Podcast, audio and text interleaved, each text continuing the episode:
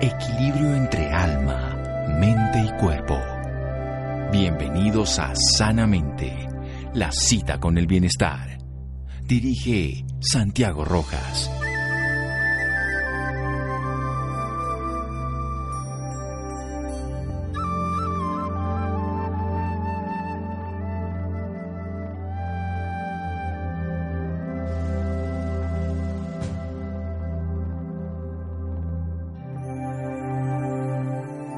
La vida no se trata de esperar a que pase la tormenta, se trata de aprender a bailar bajo la lluvia. Vivan Green.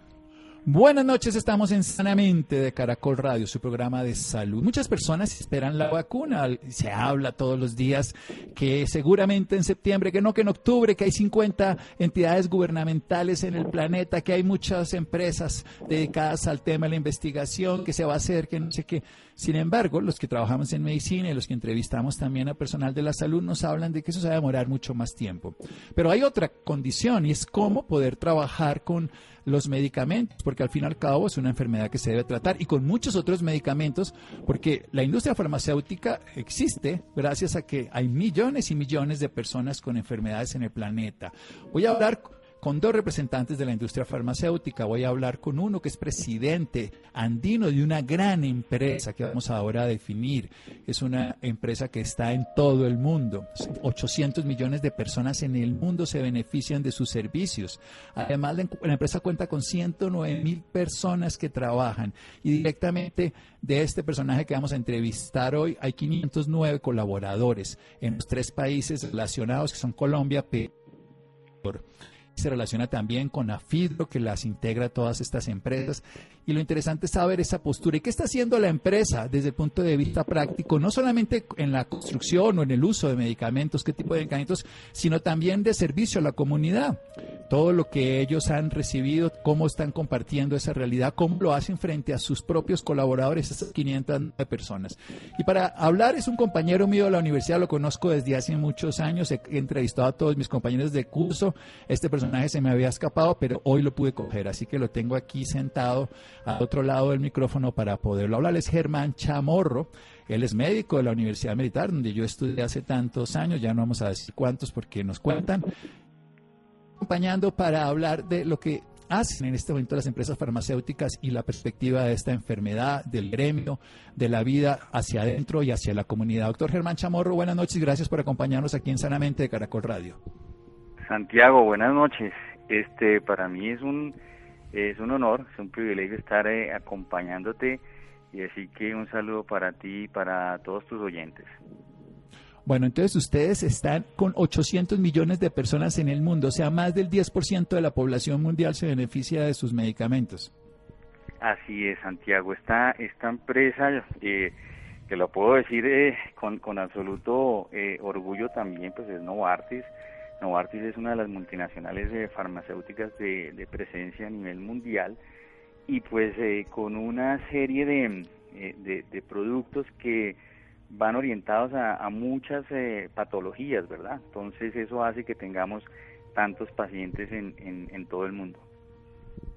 Bien, contémonos un poquito así como entre amigos, ¿qué hace la empresa frente a los propios colaboradores? Ustedes tienen 509 colaboradores a su, digamos, cuidado y apoyo, porque los, al fin y al cabo el líder siempre tiene que trabajar para ellos y con ellos. Eh, pues gracias por esa pregunta, Santiago. La verdad que me permite compartir varias cosas que, que, nos hacen muy, muy felices y me llena a mí de, emoción. Esto va tan largo como tener programas mundiales de donación de, de productos, de, medicamentos a cosas tan de pronto menos importantes, pero que igual ayudan a nuestros colaboradores a, esa identificación eh, con la compañía, en este caso con Novartis, y es, por ejemplo, eh, yo les di una clase de cocina hace poco, eso podemos hablar eh, dentro, dentro de un ratico, pero, pero en concreto, ¿qué hacemos por los empleados? Entonces, lo primero fue es la seguridad. Váyanse a su casa, quédense en su casa, les hemos dicho abiertamente, eh, nadie va a perder su trabajo, todos siguen contando con su trabajo, el hecho de que estén en casa y trabajando desde casa no tiene ninguna implicación en ese sentido. Hemos, eh, nos hemos orientado como en tres, cuatro pilares que son mente, cuerpo, eh, nutrición y recuperación. Entonces le estamos diciendo, hay cursos de eh, todas las semanas de yoga, hay cursos de ejercicio, hay cursos de eh, tips de, cómo alimentarse mejor por estos días, qué tipo de actividades hacer, cómo desconectarse. Em, dato curioso, el 60% de los empleados en Colombia, por ejemplo, son mujeres. Entonces debe haber un montón de, de mamás allí que lo único que han hecho es agradecernos que, tengamos esos espacios, que hayamos limitado los horarios para que las, las eh, conferencias telefónicas, que todos seguimos trabajando, pero entonces nos hemos orientado a que sean conferencias telefónicas programadas que le permita a una mamá o a un papá eh, o inclusive a un, a un soltero o una soltera ir a pasear el perro, atender los hijos, cocinar, eh, trabajar, asistir en estas en estas tareas que hay diarias. Y, y digamos que, que otra serie de, actividades como, como por ejemplo eh, cómo mantener, eh, cómo ayudar a los hijos. Entonces, eh, Novartis eh, permitió el acceso de familiares o amigos en, una cierta cantidad de, de, personas por cada empleado a, cursos online que son más de 3.000 cursos que hay en, en, diferentes plataformas con accesos a, a diferentes universidades y universidades de, de muy buen nivel eh, a nivel mundial, cursos en, en, eh, en eh, LinkedIn, cursos en Khan, en la Academia Khan, que les permite, esto más es como para, para los hijos, para, para ayudarlos a hacer las tareas. Es decir, que, que por el empleado en sí hemos hecho bastantes cosas, iniciando desde la protección de ellos hasta extender al grupo familiar algún tipo de, de beneficios para, para ayudar en estas cosas. Doctor Chamorro, va a hacer un pequeño corte y luego seguimos para que desarrolle mejor la idea en un momento aquí en Sanamente de Caracol Radio. Síganos escuchando por salud. Ya regresamos a Sanamente. Bienestar en Caracol Radio. Seguimos en Sanamente.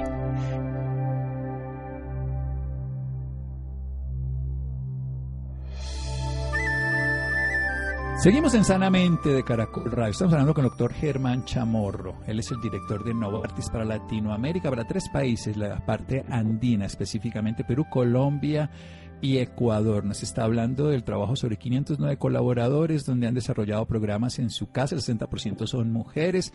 Es fundamental decir que las han dotado de protección, básicamente el kit de mascarillas y guantes, y han trabajado a través de cursos online en cuerpo, nutrición y re recuperación de su vida, porque además hay que tener en cuenta que están viviendo también la realidad de que sus hijos están en el lugar.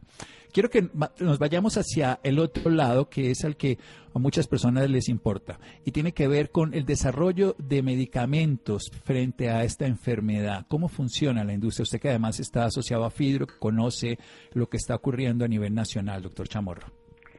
Eh, Santiago, pues eh, lo que mm, hemos encontrado es que la industria farmacéutica ha reaccionado muy positivamente y, lo discutimos en, en, AFIDRO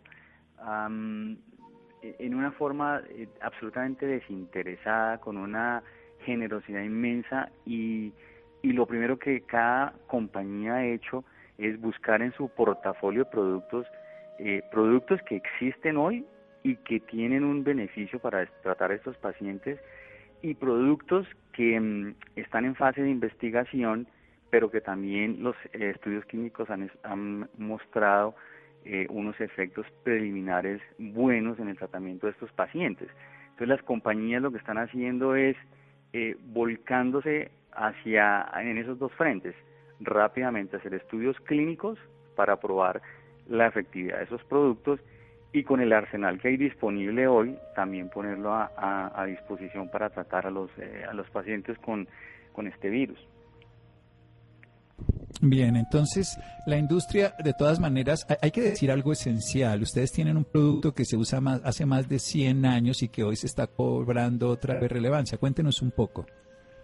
Esa es la hidroxicloroquina. Pues este, este producto, pues típicamente usado como un antimalárico, aunque tiene otros usos como por ejemplo en, en eh, artritis reumatoidea, y, fue de los primeros productos que se utilizó en donde se, se logró pues de demostrar que tenía un beneficio y, estos pacientes se, se comportaban muchísimo mejor, reaccionaban mucho mejor y se mejoraban más rápidamente. Entonces, para explicarlo muy ah, fácilmente, es un, un inmunomodulador que básicamente, pues como su nombre lo indica, modula la respuesta del sistema inmunológico a la presencia del virus. ¿Qué, se ha encontrado con estos pacientes que desarrollan una liberación de unas sustancias químicas que producen eh, como respuesta de la presencia del virus en el cuerpo unas inflamaciones muy fuertes eh, que generan, eh, digamos, esas consecuencias que hemos visto en, en, los pacientes, sobre todo en el sistema respiratorio. Entonces, estos productos, o este en particular, hace que esa respuesta sea más controlada y los pacientes no tengan esas dificultades que mencionaba y respondan más, más fácilmente al, tratamiento. Obvio, en eh, asociación con otros productos, eh, aquí en Colombia, por ejemplo, la, la, Sociedad Colombiana de Infectología, el Ministerio de Salud, eh, en las publicaciones que han hecho, ya avalaron el uso de este producto para, para el tratamiento, dada esas respuestas que se han encontrado positivas en estos pacientes. Obviamente sin automedicación, sino formulado por su médico, porque no todos los pacientes lo requieren y no a todos los pacientes se benefician, pero sí es una ayuda que probablemente es un medicamento que en la pandemia de 1918 también se usó, no, no digamos esta molécula, pero sí el mismo principio, porque viene de la cinchona, la quinina, que se usaba para el paludismo y que ahora se sabe que también funciona en la enfermedad del COVID-19. Hablemos un poquito de esto que ustedes hacen. ¿sí? Pero, no, clarísimo, es uso intrahospitalario, eso tiene que quedar clarísimo, es muy importante. Sí, o sea, esto no, esto se formula por un médico dentro de un hospital, se hace un seguimiento, porque además hay varias investigaciones en este momento de las que existen en el planeta, donde se está haciendo lo que se llama ensayos controlados, ensayos clínicos que se hacen para saber la eficacia, se pueden documentar. Entonces, también si las personas se automedicaran en su familia, en su casa, que además es un error por otra razón que acaba de decir el doctor Chamorro y al que hay que hacer un énfasis en esto, es que se usa para otro tipo de procesos y uno de esos son las enfermedades autoinmunes y si esos pacientes que están requiriéndola hace ya muchos meses la están tomando, no lo pudieran tener en el mercado precisamente porque se hace que se agote porque las, las personas las guardan, pues van a tener una complicación. Y ya el sistema, la pregunta es, ¿nuestro sistema de salud colombiano está abastecido suficiente para que en caso de necesidad se tuviera que utilizar para los pacientes del COVID-19? Eh, sí, Santiago, acá hay, en, en el país hay compañías que, tenían el producto ya aquí y, hay otras compañías como, Novartis en este caso que mm, estamos simplemente esperando eh, ya la, última aprobación por el eh, por las autoridades regulatorias en el país para hacer la, la importación y, y la donación. Yo ahí rescataría que eh, esa actitud de, de, las compañías farmacéuticas frente al, al COVID y la solidaridad con el, con el gobierno colombiano han sido eh, muy grandes. Eh, tengo muchos ejemplos a través de diferentes gremios, como mencioné antes, de AFIDRO, de ANDI, donde, donde se han canalizado esas, esas ayudas y estamos todos orientados a lo mismo que es soportar al, al, gobierno en, en el manejo de la crisis. Bien, usted nos ha contado que la industria que usted lidera le ha ayudado a sus empleados, a sus 509 colaboradores, siguiendo un esquema fundamental y es que uno debe cuidar a sus empleados y ellos cuidarán de sus clientes. Así es un eslogan mundial. ¿Qué ha hecho, digamos, por la Armada Nacional, por los médicos, por todos, por los que nosotros que estamos trabajando frente a los pacientes? Sí, nosotros específicamente en, Novartis eh, hemos hecho unas donaciones encaminadas a, algunas entidades hospitalarias aquí en, eh, en Bogotá donde eh, el Ministerio de Salud nos, eh, digamos, compartió dónde se iban a centralizar los pacientes eh, con, con COVID.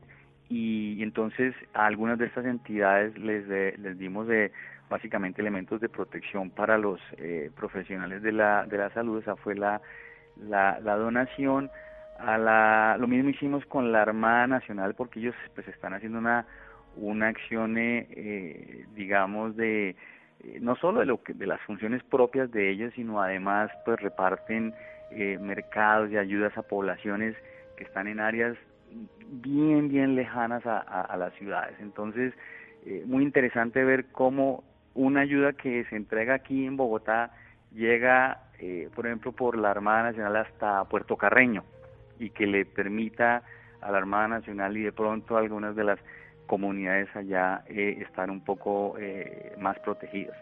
Eh, aquí en Bogotá específicamente, pues es más eh, centralizado, casi el 50% de los pacientes están acá en la ciudad, entonces pues la mayor distribución de ayuda se ha hecho inicialmente acá en la ciudad. Bien, vamos a hacer otro pequeño corte aquí en Sanamente de Caracol Radio. Estamos hablando con el doctor Germán Chamorro, lo que está haciendo la industria farmacéutica frente al COVID. Investigación por un lado, es una, investigación que se demorará tiempo desde el punto de vista de sacar productos nuevos, la utilización también de programas de atención frente a los medicamentos que ya tienen validez antiguamente y que se está utilizando de manera prioritaria en algunos casos para esta enfermedad y también el apoyo para el personal de la salud y de las Fuerzas Armadas para la protección. Aquí seguimos en Sanamente de Caracol Radio. Síganos escuchando por salud. Ya regresamos a Sanamente. Bienestar en Caracol Radio. Seguimos en Sanamente.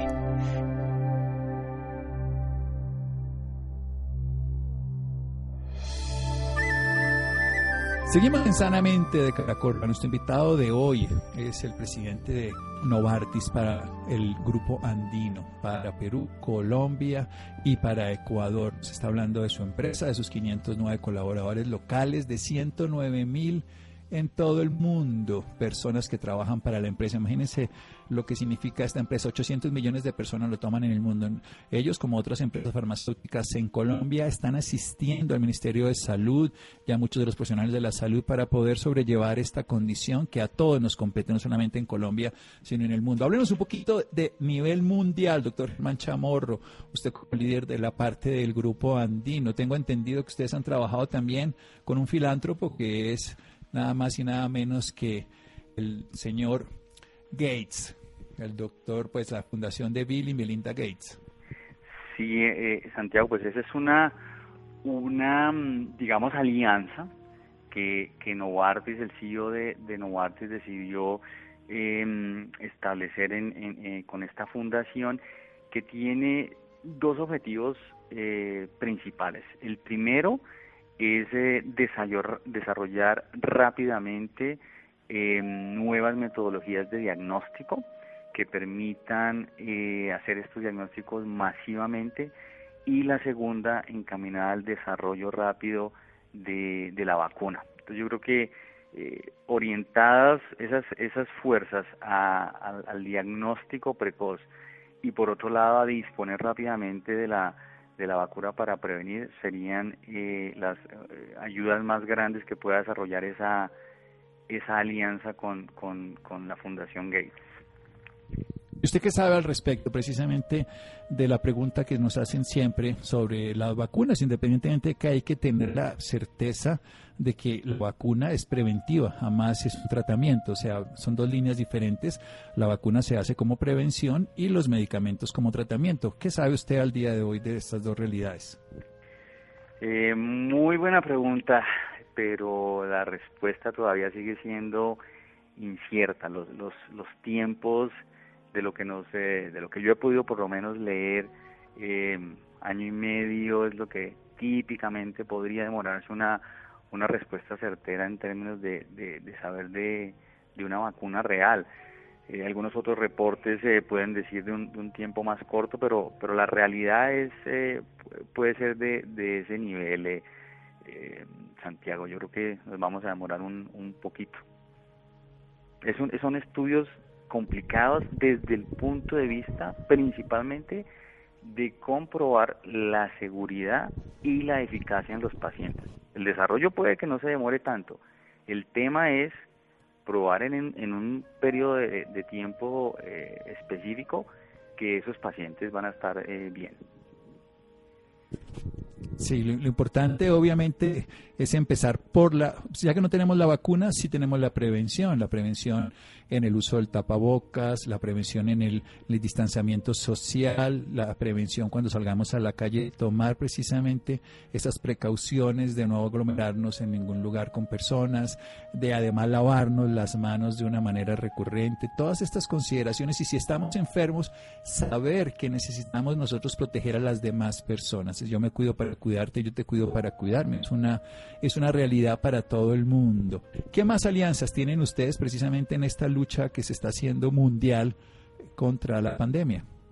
Alianzas con otras eh, compañías eh, farmacéuticas y, y buscando el, mismo objetivo. Es, es, exactamente lo mismo. Nuevos eh, tratamientos y eventualmente ayudas con, por ejemplo, el Instituto Nacional de de, salud en Estados Unidos tratando de buscar eh, em, desarrollos rápidos de, la vacuna.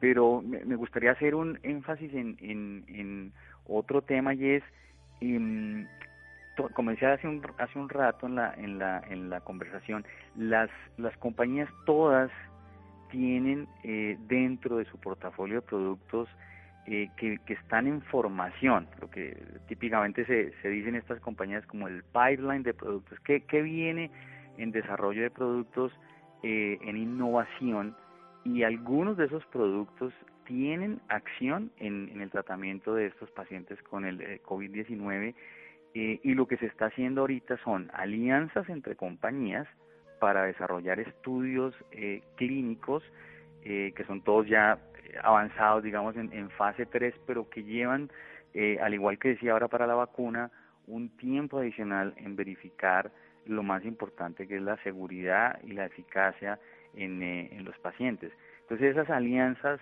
eh, van a permitir que en algún momento los médicos puedan disponer no solo como decíamos ahora de la de la mm, hidroxicloroquina y de, un par de, de, antirretrovirales que se están usando también para el tratamiento eh, en combinación con antibióticos, sino que puedan tener otros, otros productos que ayuden al tratamiento y la recuperación rápida de los pacientes. Bien, es interesante pensar que todos nos estamos moviendo, todos necesitamos de todos, en este momento necesitamos de la industria farmacéutica, vemos que durante muchos, aquí el 10% de la población se beneficia de esta industria, esta industria se beneficia de ese 10% de la población, es entre todos darnos y compartirnos y apoyarnos. Y la necesidad ahorita es entender que esto se va a prolongar durante un largo periodo, así que no acaparar los medicamentos, seguir las indicaciones médicas, las indicaciones estatales, lavarse las manos, el autocuidado, que tengamos cada uno en nuestra casa y que tengamos algo fundamental, entender en lo que estamos insistiendo, que esto se va a demorar y que todos nos podemos ayudar. ¿Ustedes están programados para estar cuánto tiempo así en teoría, doctor Chamorro? Pues eh, nosotros vamos a seguir en, eh, trabajando desde casa. Eh, no hay una, no hay en ninguno de los tres países. Yo me he limitado a hablar de, Colombia, pero las mismas ayudas han, se han hecho para Ecuador y para Perú, sobre todo en Ecuador que hay una situación un, un poco más, eh, más difícil. Y por ahora seguimos em, pensando hacia final de mayo en, de pronto en hacer una un regreso a la oficina como por como como como eh, progresivo lento pero pero nos estamos ciñendo a lo que nos digan las autoridades locales porque pues, mal haríamos nosotros en programar algo sin tener en cuenta cuál es la, la instrucción de la autoridad local.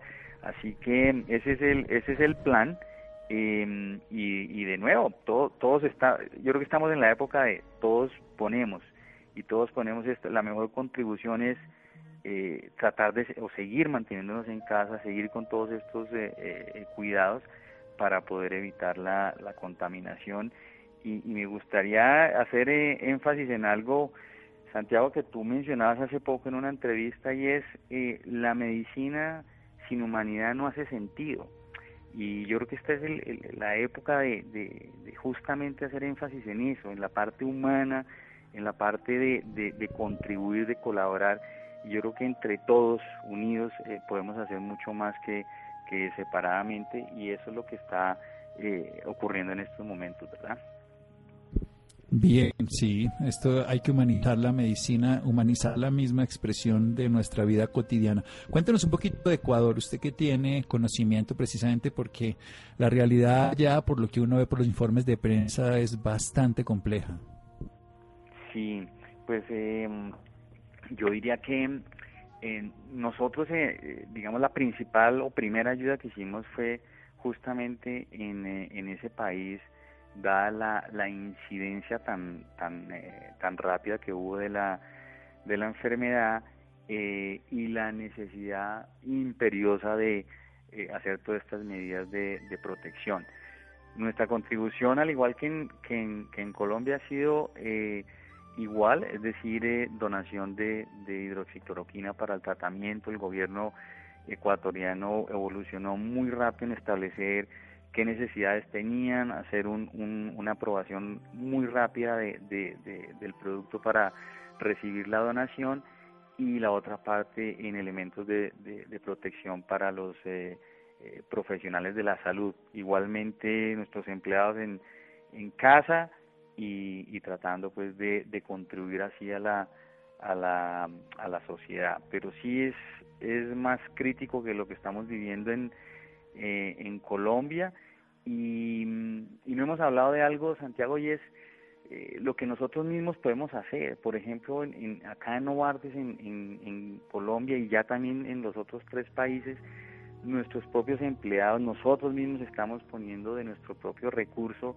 eh, donaciones voluntarias y la compañía está diciendo, bueno, por cada peso o dólar que ustedes pongan, yo pongo otro más. Entonces, eh, hemos ayudado y estamos haciendo otras contribuciones a los, a los eh, diferentes gobiernos eh, con el ánimo de eh, que esas fundaciones vayan a hacer, em, por ejemplo, mercados o, otros tipos de, necesidades que los mismos gobiernos han manifestado. Y en Ecuador yo creo que em, es de lo que más han agradecido los, los, los ciudadanos, esas contribuciones espontáneas y, y que y, que ayudan más, que verdaderamente son, son necesitadas, ¿verdad? Sí, entre todos. Además, yo creo que esto es lo que termina siendo una redistribución y volver a lo esencial, la salud, la alimentación, el techo y el apoyo entre todos. Bueno, doctor Germán Chamorro, redes sociales de la empresa o alguna cosa para personas interesadas en tener más información científica y a la mano. Nuestra página Novartis y por cada país, Novartis Colombia, Ecuador o Perú, este, hay bastante información allí para, para compartir y más que eh, abiertos a seguir eh, eh, contribuyendo en esta en esta crisis y en esta situación. De nuevo es una época en que todos tenemos que, quedar y, y eso nos hace muy orgullosos muy felices y ojalá salgamos pronto de esta situación Sí, entre todos ponemos, todos nos beneficiamos. Doctor Chamorro, muchísimas gracias y descanse. Un abrazo, Santiago. Mil gracias de nuevo. Bien, seguimos en Sanamente de Caracol Radio. Síganos escuchando por salud. Ya regresamos a Sanamente. Bienestar en Caracol Radio. Seguimos en Sanamente.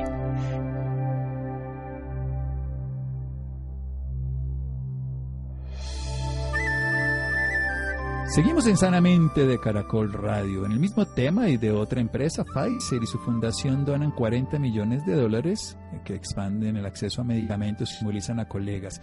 Es interesante ver que en este momento todos podemos aportar.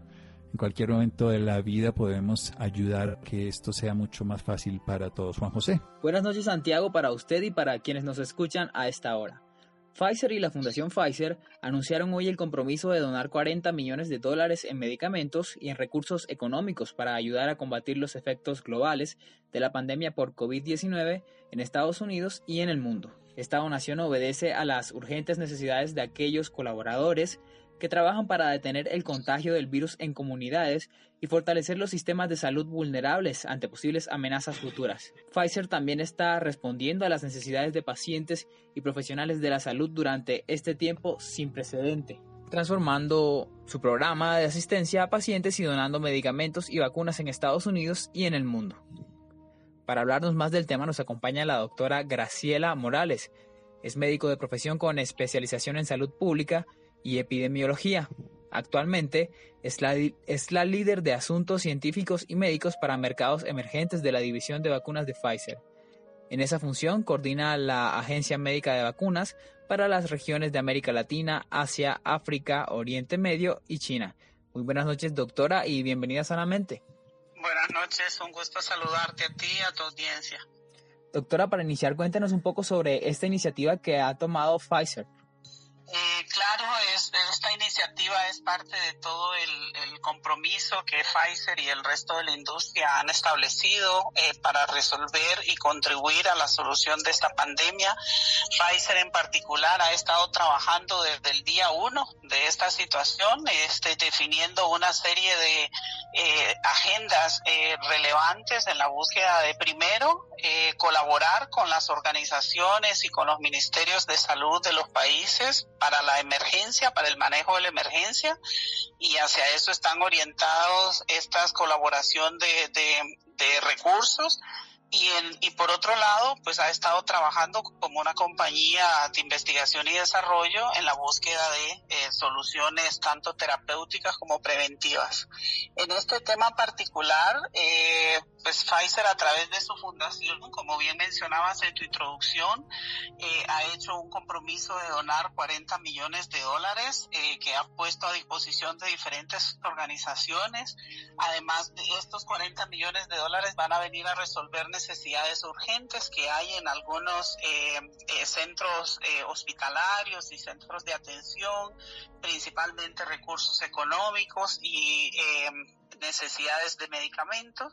Y por otro lado, también Pfizer ha estado eh, dispuesta a colaborar en apoyar la, los desarrollos de programas de investigación. Sabemos que en medio de esta situación también es importante que entendamos todo lo que ocurre con, con el virus y entonces estamos apoyando las iniciativas de investigación y se han dispuesto también un fondo de 5 millones de dólares para apoyar iniciativas eh, de investigación eh, en, en, diferentes países.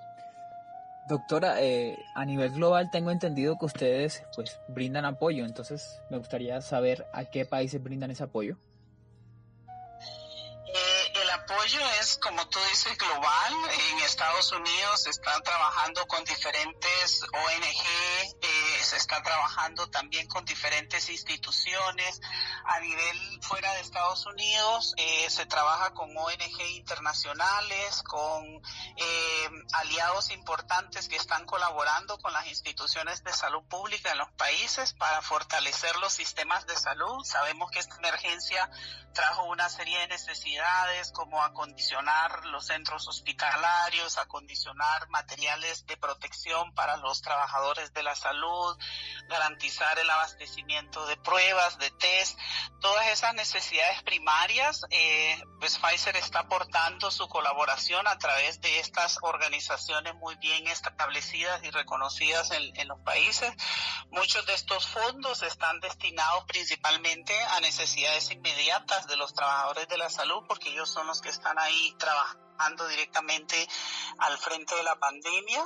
Eh, estamos trabajando con la Cruz Roja Internacional en algunos países, en otros países con el proyecto Hub, eh, diferentes organizaciones que están vinculadas eh, al, a brindar soluciones en, en, en diferentes países. Ese es el mecanismo que estamos usando y para eso pues Pfizer trabaja a través de su fundación. Pfizer tiene una fundación que es una organización sin fines de lucro que ha sido un ente legal separado de la compañía que opera desde hace mucho tiempo y a través de esta fundación tenemos la posibilidad de eh, participar en estos mecanismos de ayuda en programas de emergencia como, como el que estamos enfrentando ahora. Doctora, eh, ha sido muy complejo el hecho de poder enterarse de las necesidades y tratar de suplirlas eh, con base a los países aliados. Bueno, Pfizer tiene prácticamente oficinas en la mayoría de los países del mundo y ha tenido presencia, al menos en Latinoamérica, hablando particularmente de Colombia, tiene más de 60 años de presencia en Colombia y estamos muy eh, cercanos a las necesidades de los países eh, por este legado y esta presencia de muchos años y hemos tradicionalmente a través de la eh, organización de la industria de las cámaras a nivel local, pues mantenemos una presencia muy cercana y monitoreamos las necesidades de las instituciones de salud pública, de tal forma que en el momento que esta emergencia se dio fue un asunto de activar toda nuestra red, nuestra eh, red de colaboradores en cada uno de los países y, y pues no ha sido complicado porque precisamente tenemos esa presencia muy consolidada con agendas muy concretas de colaboración y, y esta es una forma nuevamente de Pfizer pues decir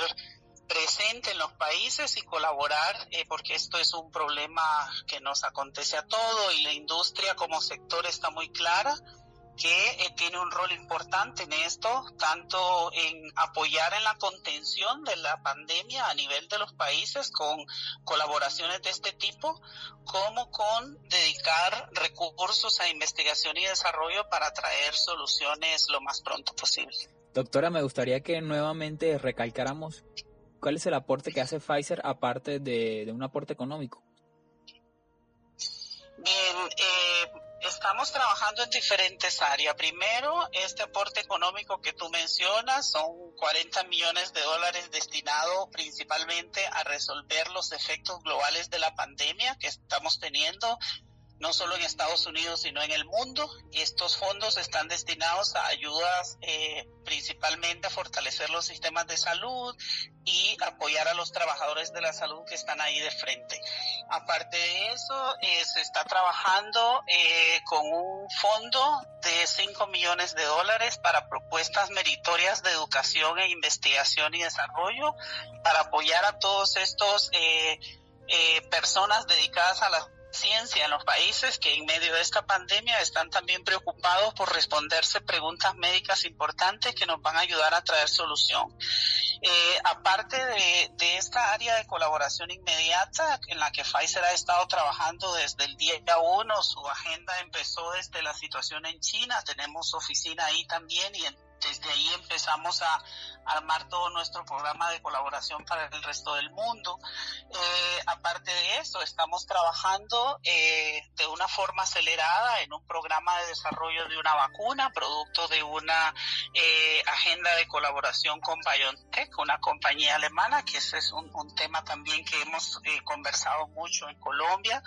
Eh, estamos trabajando también en la búsqueda de alternativas terapéuticas y tenemos unos eh, compuestos virales eh, que están pasando a una fase de investigación más acelerada con la confianza de que podamos tener a finales de año algún tratamiento viral específico para el COVID-19 y la vacuna que esperamos empezar ya en corto plazo, en los próximos días, ya estará empezando eh, en Alemania los primeros sitios de investigación y próximamente también en Estados Unidos con miras a trabajar eh, para fin de año, si todos los programas de desarrollo marchan bien, eh, poder tener una vacuna disponible como una herramienta de prevención que es pues la, la solución a la que todos aspiramos en estos momentos.